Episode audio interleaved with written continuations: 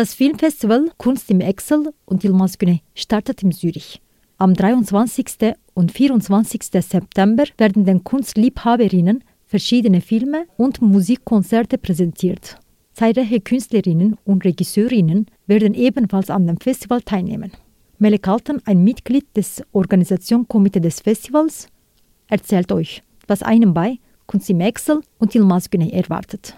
Wir begannen am 9. September äh, an seinem Grab in Paris von Yilmaz Güney und äh, gefolgt an Panels und Filmvorführungen in Paris und dann 17, 17. September in Wien und 18. September in Innsbruck. Jetzt, 23. September am Freitag und 24. September am Samstag um 18 Uhr äh, startet unser Filmfestival in Zürich Volkhaus. Ähm, unser Festival beginnt mit Filmvorführungen, äh, Vorführungen, äh, Panels und Buchpromotionen und endet mit einem Musikkonzert. Melek erklärt, dass sie das Festival nicht regelmäßig veranstalten und gibt Informationen über die politischen Organisationen, die den Anlass organisiert. Ähm, wir sind eine äh, Einrichtung für äh, Einwanderer, die seit ca. 40 Jahren in Europa tätig ist.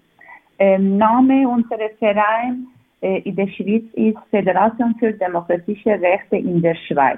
Äh, das heißt IDASE. Äh, wir organisieren seit vielen Jahren Filmfestival und verschiedene Veranstaltungen. traditionell organisieren wir es nicht jedes Jahr. Also deswegen kann ich nicht sagen, in, in welchem Jahr. Aber unser Ziel ist es, ähm, es noch diesem Jahr regelmäßig zu tun. Sie erzählt davon, dass sie auf dem Festival alte und gleichzeitig aktuelle Filme zeigen. Und auch vor dem Haltung weiß sie, einiges zu berichten. Wir wollen, äh, gibt äh, von Essenisches, die Filmregisseur äh, und äh, Filmregisseur und Drehbuchautor äh, in der Schweiz. Wir zeigen von sie äh, einen Film äh, äh, Al-Shafak, das war vorher in Kino Schweiz. Und von Yilmaz Güney, äh, natürlich, wir wollten alles von Yilmaz Güney wieder äh, mit den Leuten teilen. Aber äh, ich denke, wir wollten teilen äh, sein Werk Jol, der Weg. Äh, weil das war im äh, 1982 die Goldene Palme Beginn beim äh, Filmfestival in Cannes. Dann erklärt sie uns, warum der Name des Filmfestivals Yilmaz Güney lautet. Weil er im Exil ist ist er ein äh, Revolutionär. Er steht auf der Seite der Armen, Migranten und unterdrückten alle Völker der Welt. Und äh, er war ein furchtlos Künstler.